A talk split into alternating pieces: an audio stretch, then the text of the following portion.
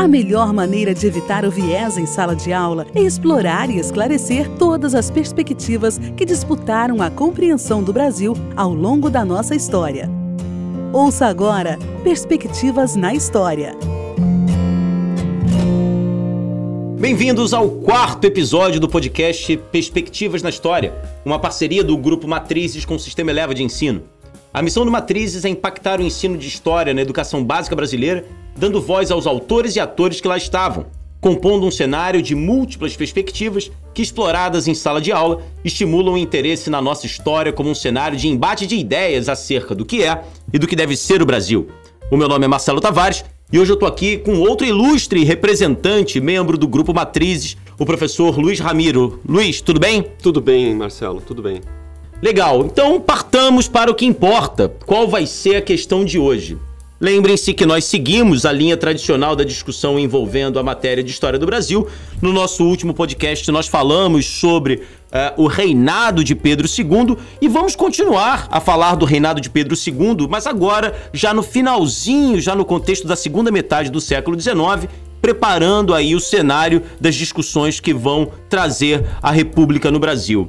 E eu queria, Luiz, já para colocar você diante de uma forma interessante da gente acessar esse período, lembrando do que nós trabalhamos no último podcast. Eu estava conversando com o Christian a respeito do momento em que, para o Partido Liberal, o processo de construção do Estado já estaria pronto e que, nesse sentido, faltava a sociedade se liberalizar. E aí a gente falou muito sobre o que, que era liberalizar, o que, que era sociedade civil, mas de qualquer maneira havia para membros do Partido Liberal, principalmente, a noção de que a modernidade se impunha, que o Brasil tinha que mudar e essa modernização passava inevitavelmente pela sociedade. Então, essa é a pergunta que eu te faço. A modernização da sociedade naquele contexto passava pelo fim da escravidão. É isso, a discussão em torno do abolicionismo, ela está inserida dentro dessa, desse espírito de modernização que alguns autores acreditavam uh, que o Brasil já, já estaria pronto para ele. Faz sentido isso? Marcelo, primeiro a gente precisa observar o, o fenômeno que acontecia socialmente, né? Como é que uh, uma noção de aceleração do tempo, de transformações, começou a ser muito intensa, não só internamente, mas sobretudo externamente. As influências externas passaram a ser muito é, é, pujantes, né? Telégrafo, segunda revolução industrial, é, meios de locomoção, transporte, uma espécie de globalização, a Pax Britânica, né, o, o todo o comércio britânico. Então isso gerou uma, uma certa pressão de transformações. E acompanhando isso, nós tínhamos no Brasil, como nós já apresentamos nos, nos, podcasts anteriores, nas sessões anteriores, uma espécie de estabilização política. O momento de consolidação do Estado, consolidação política, estava sendo já é, bem assentado, digamos assim. É, um fenômeno também interessante é a Guerra do Paraguai. A Guerra do Paraguai ela acontece, né? É, entre 64, 65 até 70, e isso havia uma trava de pautas. Essa, depois dessa trava, né, acontece já os debates se afloram uhum. e a própria Guerra do Paraguai é um momento interessante de congraçamento, de unidade nacional. Uhum. E ali já é uma, um, um, experimento já em relação a toda a movimentação que vai ter em relação ao abolicionismo, uhum. né? Ou seja, alguma coisa que tem que unir a nação, uhum. além daquele momento Interessante isso que você falou, Luiz. Fica parecendo então que a Guerra do Paraguai, ela talvez fosse mais um sintoma para alguns de que o Estado estava pronto, né? De que as estruturas estavam é, organizadas. E ela foi importante para que isso também acontecesse, para que um Estado nacional se unisse. Bacana, interessante. Agora, ao mesmo tempo, quando essa, essa liberalização da sociedade vai, vai, vai acontecendo, essa, é, essa noção de que uma sociedade civilizada ela precisa se abrir, a gente chega num impasse. Uhum. É, Critica-se a burocracia, a centralização do Estado, mas do outro lado tem uma sociedade travada uhum. por um, um eixo é, viciado, que é a escravidão, que mobilizava toda a sociedade. Uhum. Então, a, é, a escravidão era um, era, uma, era, um, era, um, era, uma, era um sistema que uh, amarrava a sociedade brasileira inteira. Uhum. Tanto o Estado dependia muito dessa, dessa estrutura, a economia inteira uh, agrícola né, dependia desse, desse sistema. Então isso acabava gerando uma, um impasse uhum. muito grande. Mas eu, eu volto um pouquinho para fazer uma ressalva que ela faz parte da, da, da relação com, com o bloco anterior. Uhum. É, quando a gente fala aqui de modernização é, de liberalização da sociedade, não necessariamente a gente está falando de democratização. Muito legal. A noção de democratização é uma noção é, que ela vai ser mais enfática no século XX, uhum. embora possa se utilizar ou se utilize essa terminologia para falar do século XIX, mas o fato é que nos países, é, mesmo os países mais cêntricos, né, Grã-Bretanha, França, as eleições eram fraudadas, o, o, a quantidade de pessoas que votavam era muito pequena. Uhum. Então, é, nós não estávamos numa noção de democratização de massa uhum. é, abrangente. Tá? Há algumas literaturas que falam sobre a noção de cidadania, que já pode falar numa, numa ideia de, de demanda por cidadania, uhum. já a partir da demanda pela abolição da escravatura, né? uhum. né? como não necessariamente uma, uma cidadania política, uhum. mas uma cidadania de, de, que os códigos da sociedade fossem mais homogêneos entre as pessoas que viviam no Brasil. Uhum. né? E por isso é natural se demandar uh, que as pessoas fossem livres né, para uhum. isso. Então, é, é, é, o ponto elementar na nossa discussão é o seguinte: a escravidão é um entrave para a modernização, para uma sociedade liberal, para uma sociedade livre, né? e, e, essa era a discussão que, que, que perpassava.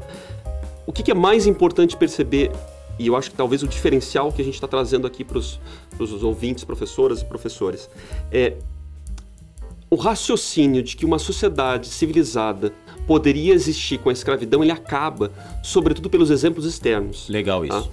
Ah, embora países liberais é, e que tinham todo um, um, um, protagonismo de liberdade, como a própria França, né, tivessem revogado a, a abolição da escravidão nas colônias, né, com Napoleão, o fato é que já na, no, ao longo do século XIX, não só a França faz a, acaba abolindo nas colônias, mas depois, sobretudo o caso americano, 1863, Abraham Lincoln tem o ato né, de, de revogação uh, da abolição, isso tem a, no contexto da Guerra Civil Americana, e de fato, em 1865, quando acaba a guerra, os Estados Unidos Sul perdem, ali definitivamente acaba, acaba a escravidão americana né, nos Estados Unidos.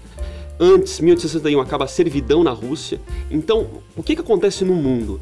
Aquele mindset, aquela ideia de que é possível ter uma sociedade liberal, uma sociedade moderna, civilizada, com escravidão acaba. Uhum. Isso não, não, não cabe mais. Uhum. Então, a, a, a, digamos assim, os parâmetros brasileiros que poderiam existir, olha, aquele país lá, alguma discussão ou outra política, na sociedade civil, etc., jornais, ah, olhamos os outros, os outros casos, antes você poderia recorrer, ah, mas os Estados Unidos também tem, tem escravidão, na Rússia também tem servidão a partir da década de 60 isso acaba. Não, não, não havia mais, a, o, né, o, até essa palavra meio contemporânea, o mindset das coisas, o, uhum. o raciocínio muda e é preciso alterar. E aí é uma coisa assim, o Brasil está fadado a é, abolir a escravidão. A questão, o debate é como vai fazer. É, é abrupto, é, é paulatino, é natural, vai deixar a coisa correr, vai ser... A gente observa às vezes pelas é, pelas leis né, de abolição, uma, uma lógica meio paulatina. Mas é, foi fundamental pre, uma certa pressão para que, é, de maneira mais incisiva pelo governo central, aquilo acontecesse em 1888 Entendi. no Brasil. Muito interessante isso, Luiz. É, tentando mais uma vez jogar isso no impacto na sala de aula, como que às vezes a gente discute o reinado de Pedro II e quando nós falamos de influências externas, fica parecendo que a única influência que havia era a influência da Inglaterra. Fica parecendo, quando a gente fala de influência externa, a gente fala da Bill Aberdeen de 1845 e aquele negócio some como se essas elites não estivessem atentas ao que está acontecendo. E você tocou num ponto muito interessante que eu acho que chama atenção e eu me coloco aqui, claro, como professor de história, vendo as minhas alunas, vendo os meus alunos discutindo, como que, e você falou isso muito bem, é como que até então, até 1865, a referência à escravidão não evitava ou não impedia que eu utilizasse os Estados Unidos como exemplo de país que está se desenvolvendo na lógica representativa, tem liberdade, mas os caras são escravocratas e quando aquilo some, começa a pegar mal. Agora a gente não tem mais nenhum exemplo externo que justifique a manutenção da lógica escravocrata. Então eu fico pensando, você estava falando aí, eu fiquei pensando que devia ser o tema da hora, né? É, é, era o grande tema, era o que mais se discutiu, o que estava na boca das, das pessoas, a ideia de que a inevitabilidade do fim da escravidão trazia agora a pauta como fazê-lo. De fato, é... até porque o centro do debate americano, da guerra civil americana, era esse, né? Era um, modelo de sociedade. Então, a partir do momento em que é, não é possível estabelecer uma sociedade liberal, é, aberta, é, a partir com aquele modelo, com aquele sistema, isso, isso é, o Brasil se coloca fadado a ter que, a ter que abolir. Aí aquela discussão, como é que vai fazer, né? Agora, de fato, as discussões já existiram antes, em alguma medida, uhum. mas não de forma tão acachapante. A, a, a, não havia mais as referências. Uhum. Então acaba aquele mundo de referências, né? Entendi. Aí, é claro, a intensidade disso aumenta também, porque as pressões, mesmo inglesas, mas de outros países também, eh, se ampliam né, no, nas relações comerciais de forma geral. Então tem uma, uma, uma, uma virada nesse, nesses anos 60 que é preciso ser, ser, bem compreendida e por toda essa circulação de comércio, uh -huh, uh -huh. mercado, etc. E agora é uma essência do nosso podcast que nós é, tenhamos essa discussão que você está colocando aí a partir dos autores e atores que lá estavam. Então, é, é, quem é que estava na contenda, Luiz? Quem é que estava ali apresentando uma ou outra visão de desarticulação da escravidão, já que você colocou muito bem pra gente que a noção de que a escravidão vai acabar, isso é uma, isso é uma coisa comum, todo mundo sabe. Mas quem é que estava nessa contenda no sentido de apresentar propostas diferenciadas de por fim a escravidão? Bom, a gente pode mencionar, como a gente está fazendo nos outros blocos, dois autores, né? representativos ou dois ou três representativos uhum. de cada, de cada é, vertente, digamos assim. O mais famoso deles, que é um líder é, do movimento abolicionista, que escreveu né, sobre o abolicionismo em 1884, Joaquim Nabuco. Uhum. É, Nabuco, ele é um dos líderes desse movimento, que é um movimento de congraçamento social, uhum é, único na história do Brasil, de, de, talvez uma mobilização social. Algo parecido vai acontecer apenas depois com o tenentismo, de alguma maneira, uhum. mas é muito mais setorizado. Ou seja, ele conseguiu con é, congregar uma sociedade inteira é, de várias camadas. Foi algo muito, muito, muito interessante, né, sociologicamente, observando esse movimento abolicionista. A, a, a, lógica do Nabucco e de outros líderes com ele, mas a gente está pegando ele como referência, uhum. é que era preciso acelerar esse processo. Preciso, não dava mais para segurar. Então a pressão não dava mais para ser por leis paulatinas, uhum. e sim é, uma, uma prerrogativa do poder central para que exa exatamente exercesse esse, essa, é, essa, essa, esse processo. Né?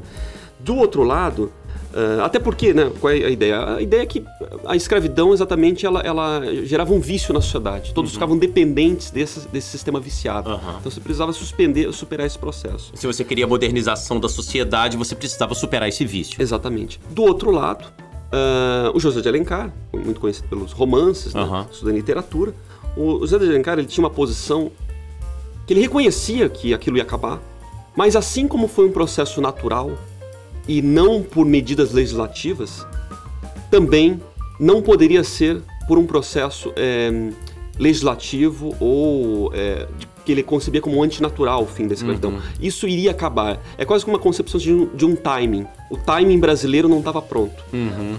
O, o, dano que seria gerar com uma abolição, naquele momento, era muito grande. Uhum. Então temia uma certa certos conflitos sociais. Olha, vai haver uma esse temor já existia desde o início da, da formação brasileira, do, o temor da chama-se da haitinização sim, do Brasil, sim. em que seria igual no caso haitiano, uhum. em que houve uma um, guerras né, entre negros e libertos eh, e, e, que foi uma independência promovida por ex-escravos mestiços. Aquilo eu imagino como amedrontava a elite brasileira. Amedrontava. Então uma das lógicas do José de Alencar era o seguinte: era preciso evitar o conflito social brasileiro. Entendi. Era uma lógica conservadora de que eh, naturalmente a escravidão iria acabar, mas o modelo não deveria, o, o modelo de, de para esse fim não deveria ser é, através de uma intervenção política que ele concebia como artificial.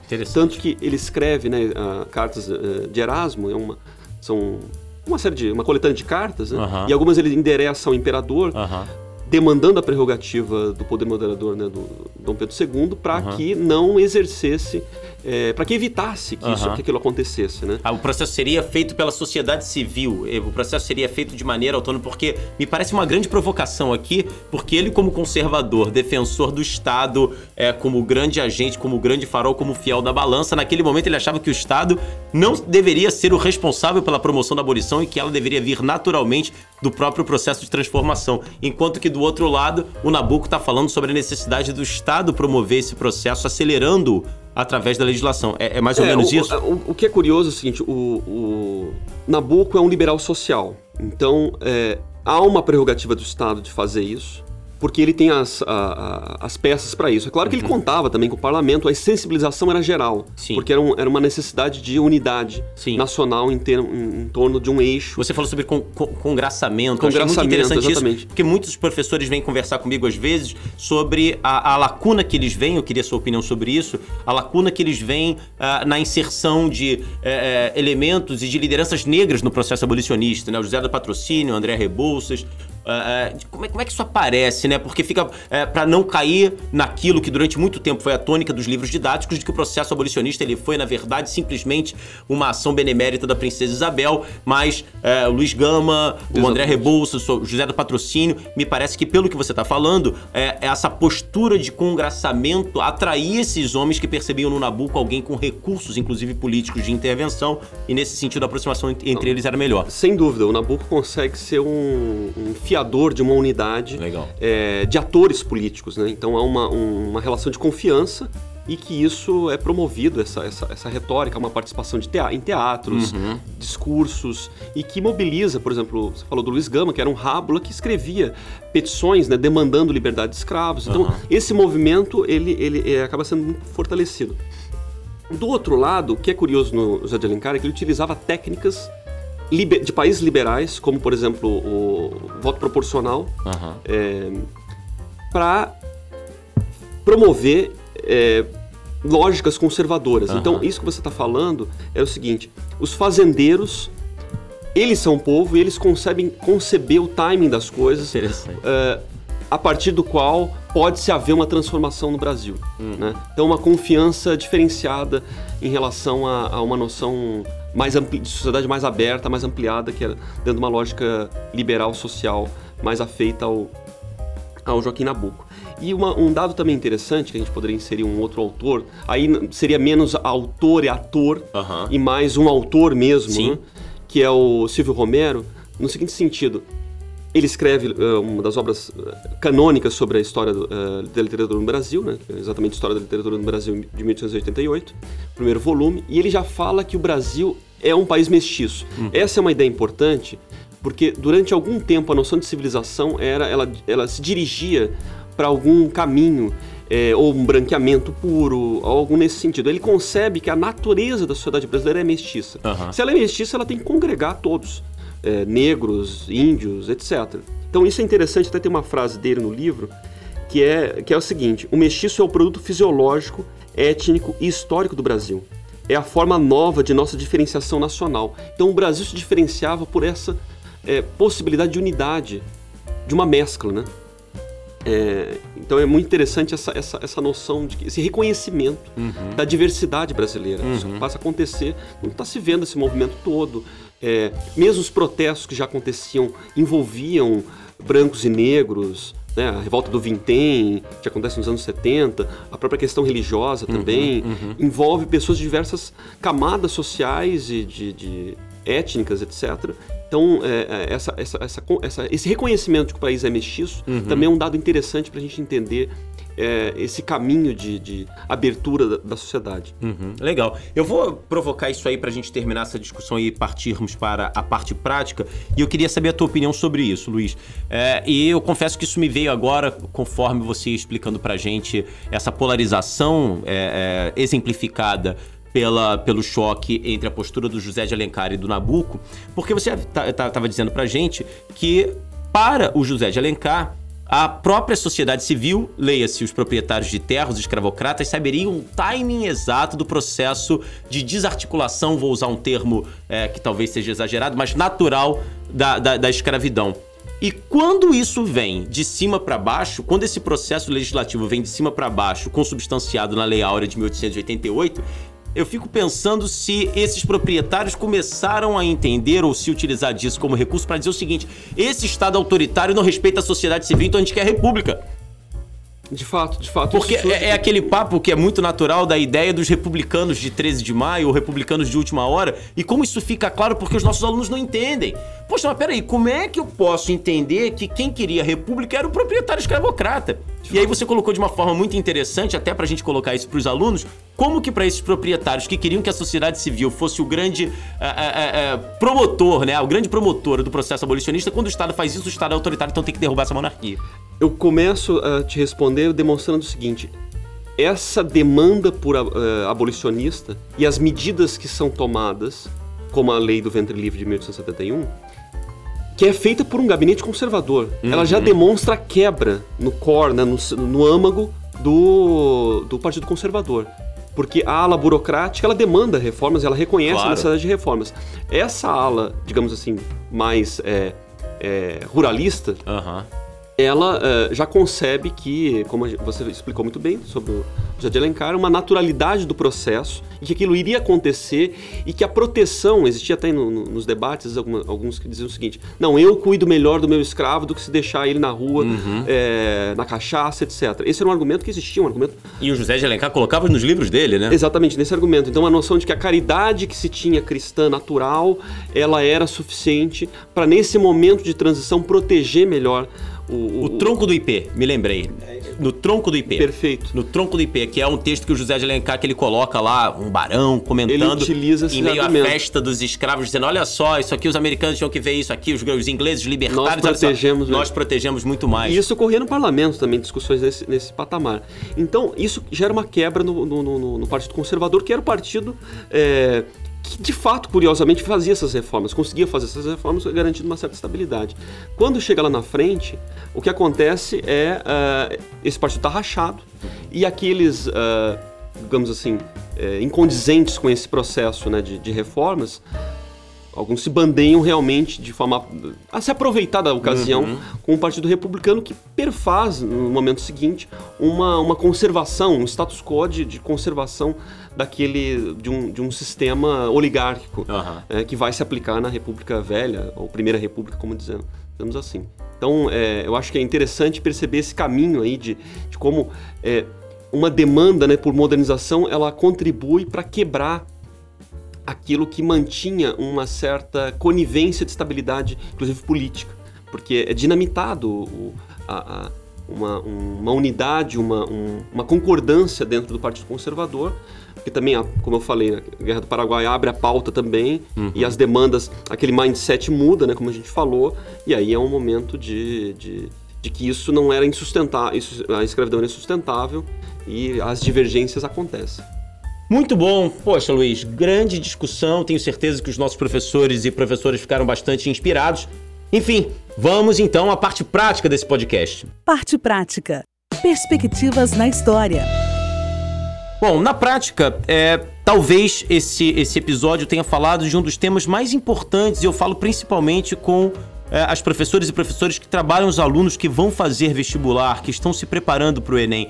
Essa é uma discussão que praticamente é uma discussão coringa é, no vestibular. Então, a partir do que o Luiz Ramiro falou, eu acho que existem dois pontos muito interessantes. Primeiro, colocar essa, essa visão do mindset, nesse termo que ele utilizou, da mentalidade da época envolvendo o fim da escravidão nos Estados Unidos, o fim da servidão na Rússia e como que aquilo interferia na nossa elite. Isso é uma coisa pouco trabalhada por nós dentro de sala de aula na maioria das vezes. Um outro ponto bastante interessante é a compreensão de que como o, o do, do, Nabucco sendo o, o grande artífice desse congraçamento, eu acho que aí aparece a ideia de essa sociedade que está se modernizando, essa sociedade ela tem que ficar pronta e da aproximação do Nabucco com essas lideranças abolicionistas mais populares, organizadoras dos teatros, das grandes convenções, das grandes cerimônias abolicionistas.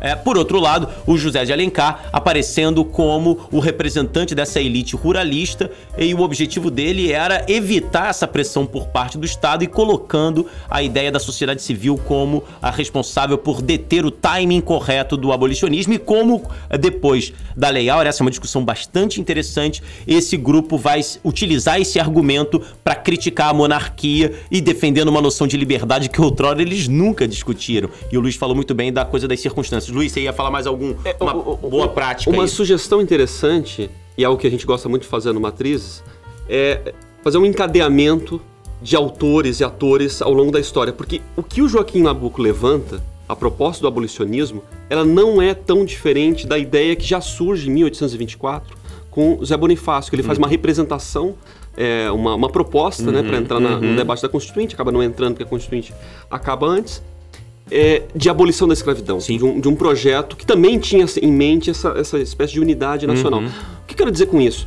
Quando a gente consegue ver esses caminhos, olha, você comparar, é legal conseguir comparar trechos do abolicionismo de 1884 do Joaquim Nabuco com a representação eh, do Zé Bonifácio Legal, de legal 1824. Porque a gente entende que nem tudo é inventado de uma hora para outra. Então existem laços. Provavelmente o Joaquim Nabuco conhecia aquela literatura, tenha lido e aquilo é retomado de alguma maneira. Mas por que, que alguma coisa não acontece num certo momento histórico e ele acontece num outro?